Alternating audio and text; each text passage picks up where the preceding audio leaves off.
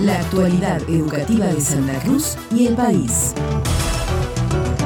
Finalizaron las jornadas de talleres de transición energética y energías renovables impulsadas por la Fundación IPF en la Escuela Industrial en Procesos Energéticos Mari Sánchez y en el aula Taller Móvil con sede en la Universidad Tecnológica Nacional de Río Gallegos. La presidenta de la cartera educativa, María Cecilia Velázquez, destacó la importancia por la cual las y los estudiantes se apropian de conocimientos relativos al aprovechamiento de los recursos energéticos provinciales. Aquí estamos en una de las escuelas que hemos fundado en estos años, una de las tantas escuelas técnicas vinculada a la energía, a los procesos energéticos y que están en este momento generando desde temprano, desde ayer también, con las aulas de IPF, trabajando en talleres de aprendizaje. Ustedes saben que los talleres permiten a los estudiantes una apropiación no solo, digamos, de contenidos en términos conceptuales, sino también con una acción de experimentación en este caso y de comprobación de algunas afirmaciones vinculadas, como me decían los profesores y las personas que vienen de la Fundación IPF, muy sencillas, pero que en momentos en que todo parece que es cuestionable,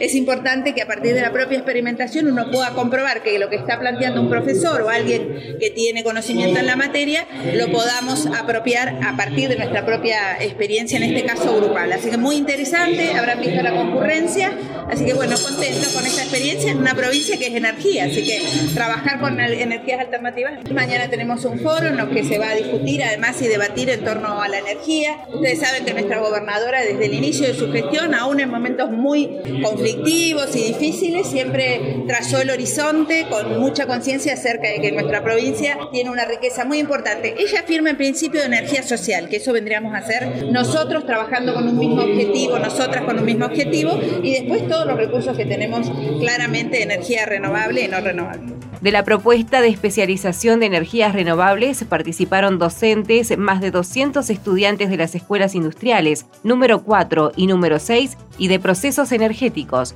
Las jornadas permitieron capacitar e interiorizar a las y los jóvenes asistentes en el concepto de eficiencia energética para poder ayudar en los hogares a ahorrar energía y cuidar los recursos.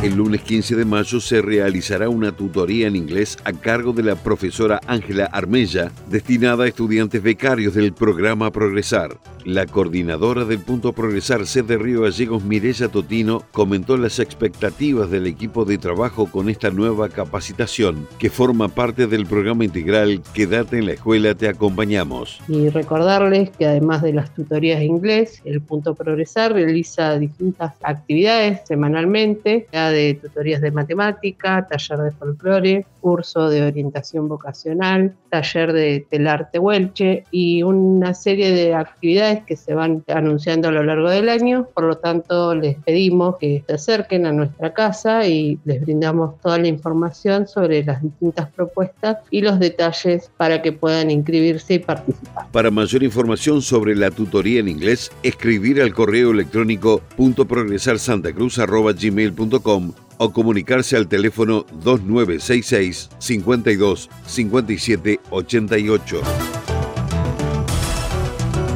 El Consejo Provincial de Educación dio a conocer que hoy jueves 11 de mayo se realizó el pago del Fondo de Incentivo Docente a todos los educadores de las instituciones de la provincia de gestión estatal y gestión privada. El Fondo de Incentivo Docente se creó por Ley Nacional 25.053 y se refiere al incremento salarial a las y los docentes mediante excedentes de la recaudación del impuesto anual que se aplica sobre los automotores.